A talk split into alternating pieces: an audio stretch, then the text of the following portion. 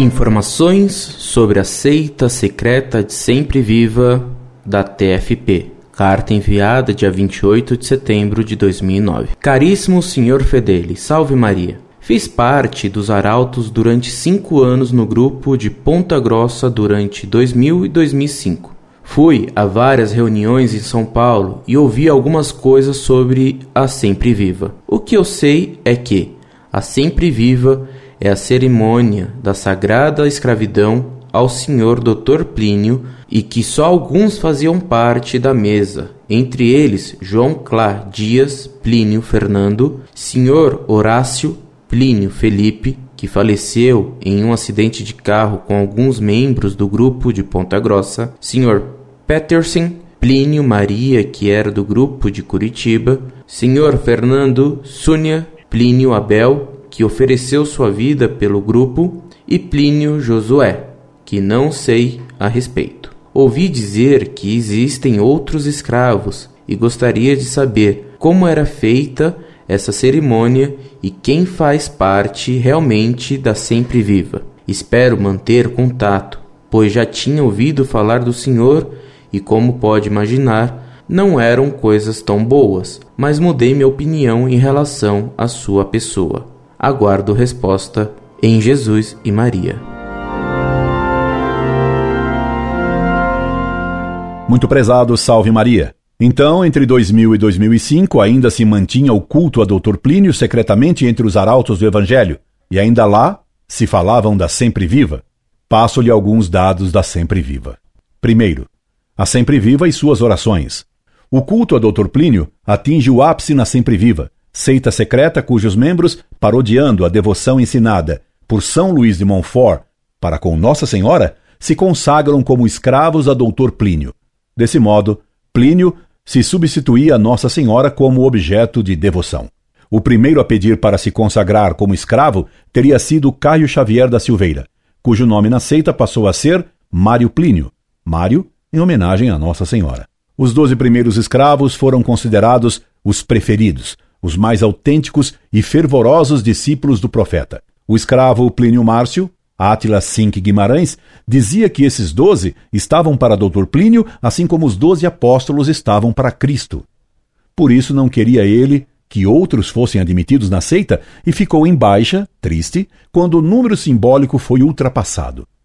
Átila Cinque Guimarães escreveu que acreditava que a presença divina era maior em Doutor Plínio do que na sarça ardente que Moisés viu no alto do Sinai, o que revela a ignorância desse escravo de Plínio, pois a sarça ardente nunca foi vista por Moisés no alto do Sinai. Dizia ele ainda que iria discutir com Moisés no céu e lhe provaria que a presença de Deus era maior em Doutor Plínio do que na sarça ardente. Esse era o nível do fanatismo na sempre viva.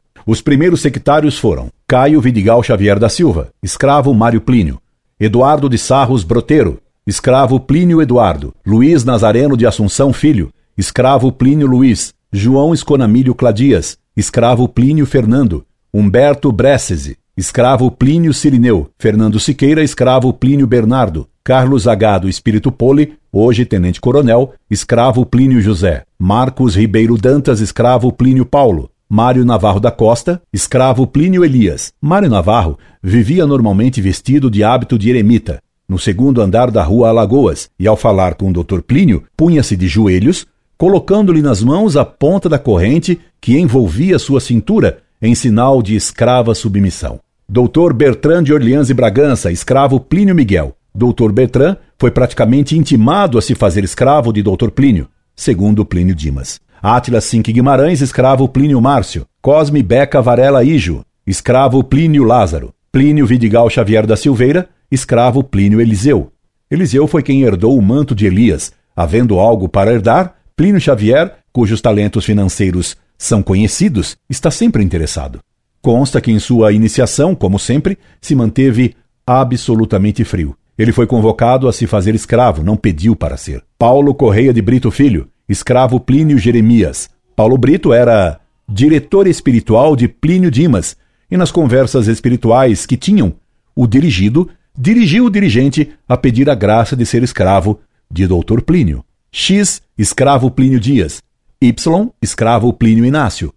Dom Luiz de Orleans e Bragança, escravo Plínio da Cruz. Antônio Marcelino Pereira de Almeida, escravo Plínio Francisco. Edson Neves da Silva, escravo Plínio Batista. Fernando Antunes Aldunati, escravo Plínio Longinos. Leonino Foscoli Daniele, escravo Plínio Tobias. Fernando Furquim de Almeida Filho, escravo Plínio Amém. Martim Afonso Xavier da Silveira Júnior, escravo Plínio Pedro. Durante longo tempo, Martim Afonso foi mantido à margem da Sempre Viva. Ele percebia que havia algo e se contorcia para saber o que era, e mais se contorceu para entrar. Quando entrou, viu que estava atrasado e, para compensar, tomou o nome de Plínio Pedro. De alguma forma, ele ainda era o primeiro, o que provocou sorrisos dos demais escravos. Sérgio Bidueira, escravo Plínio e Delbrando. José Lúcio Correia, escravo Plínio Ezequiel. Júlio Ubelode, escravo Plínio Tomás, Fernando Teles, escravo Plínio Leofredo, Roberto Guerreiro, escravo Plínio Agostinho, Afonso Becar Varela, escravo Plínio Ambrósio, Miguel Becar Varela, escravo Plínio Domingos, o argentino Escurra, escravo Plínio Leon, Carlos Viano, escravo Plínio Godofredo, Carlos Antunes Aldunati, escravo Plínio Emanuel, Jaime Antunes Aldunati, escravo Plínio Gregório, Gonzalo Larraim, escravo Plínio Caetano, Patrício Larraim, escravo Plínio João, Patrício Amunateg, escravo Plínio Santiago, Fernando Casté, escravo Plínio Joaquim, Pedro Paulo Figueiredo, escravo Plínio Jacó, Carlos Alberto Soares Correia, escravo Plínio Atanásio, Aloísio Torres, escravo Plínio Macabeu, Roberto Esper Calas, escravo Plínio Bento, Paulo Rosa, escravo Plínio Tiago, Paulo César Nascimento, escravo Plínio Enoque, Lúcio Montes, escravo Plínio Estevão, Z, escravo Plínio Afonso. João Carlos Leal da Costa, escravo Plínio Matatias. Francisco Javier Tost, escravo Plínio Isaías. José Antônio Tost, escravo Plínio Sebastian. W, escravo Plínio Clovis. Guerreiro Dantas, escravo Plínio Davi. Rivoá, escravo Plínio Hermenegildo. Era o único escravo europeu até 1975, mais ou menos. Alejandro Bravo, escravo Plínio Samuel. Carlos Ibarguren, escravo Plínio Antônio. Nelson Fragelli, escravo Plínio Tomé. Nelson Fragelli tomou esse nome porque disse que durante muito tempo duvidara de Dr. Plínio. Fernando Larraim, escravo Plínio Raimundo. Antônio Dumas Louro, escravo Plínio Lourenço. O argentino Storni, escravo Plínio Bartolomeu. Alejandro, escravo Plínio Lúcio. Declaração número 544948 29 Ofício de Registros e Títulos de Curitiba, 3 de setembro de 1984. Todos os dias, os escravos deviam rezar em conjunto uma oração oficial da Sagrada Escravidão, que foi composta pelo próprio Dr. Plínio para ser rezada para ele mesmo. Tal oração nos foi ditada pelo ex-escravo Plínio Dimas e confirmada, parágrafo por parágrafo, pelo ex-escravo Plínio Clovis. Oração da Sagrada Escravidão. Ó coração imaculado e sapiencial de Maria, isto é, além de Nossa Senhora, Doutor Plínio, tido como a encarnação do coração imaculado de Nossa Senhora. Nesse ambiente de nossos dias, em que todos são homens livres, ébrios de liberdade, sei que me fiz vosso escravo para ser como o último dos homens de quem meu senhor, Doutor Plínio, pode dispor como mísero objeto sem vontade própria. Nesse ambiente de nossos dias, em que tudo fala de naturalismo, Sei que minha vida é toda sobrenatural. Não sou eu quem vivo, mas é meu Senhor, Dr. Plínio, que vive em mim. Dele me vêm todas as graças.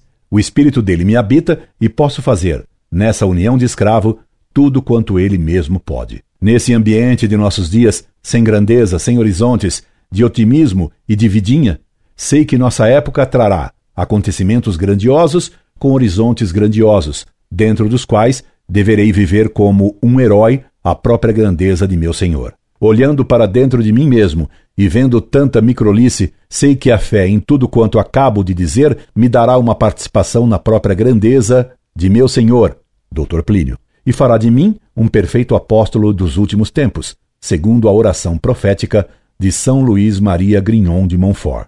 Em tudo isto eu creio, mas ó meu Senhor, Dr. Plínio, ajudai a minha incredulidade.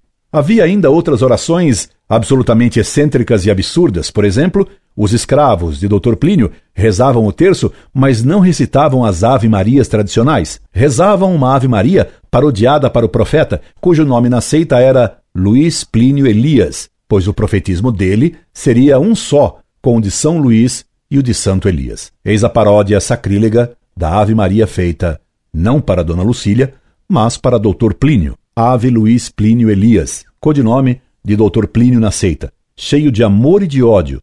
A Santíssima Virgem é convosco.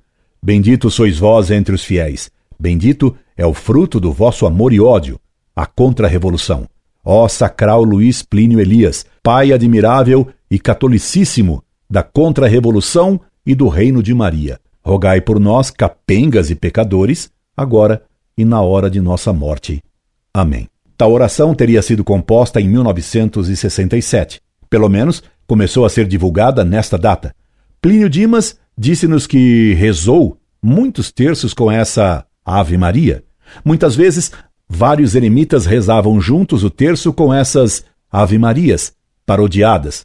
Evidentemente, Dr. Plínio negará que isto seja verdade, mas a ave Lucília ele também negou e ela existia. As reuniões da Sempre Viva começavam recitando-se três vezes a Ave Maria, de Dr. Plínio, Ave Luís Plínio Elias, procedida das jaculatórias.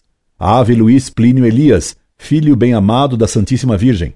Ave Luís Plínio Elias, pai admirável e catolicíssimo da Contra-Revolução e do Reino de Maria. Ave Luís Plínio Elias, escravo fidelíssimo do Imaculado e Sapiencial Coração de Maria.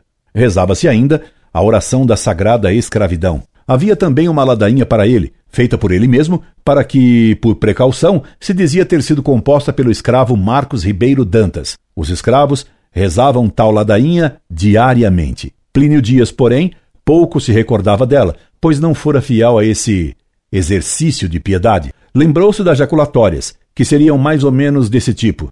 Doutor Plínio, precursor de Elias, rogai por nós. Desta se lembrava bem. Doutor Plínio, profeta dos últimos tempos, rogai por nós. Doutor Plínio, profeta dos profetas, rogai por nós. Era costume que os escravos de Doutor Plínio se confessassem com ele, não só lhe contando faltas, como também pecados.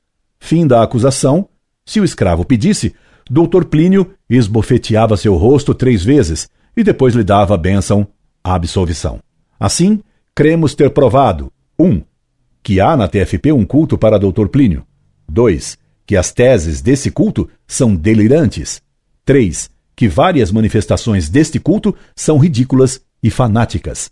4. Que o próprio Dr. Plínio patrocinou seu culto. Incorde e semper, Orlando Fedeli.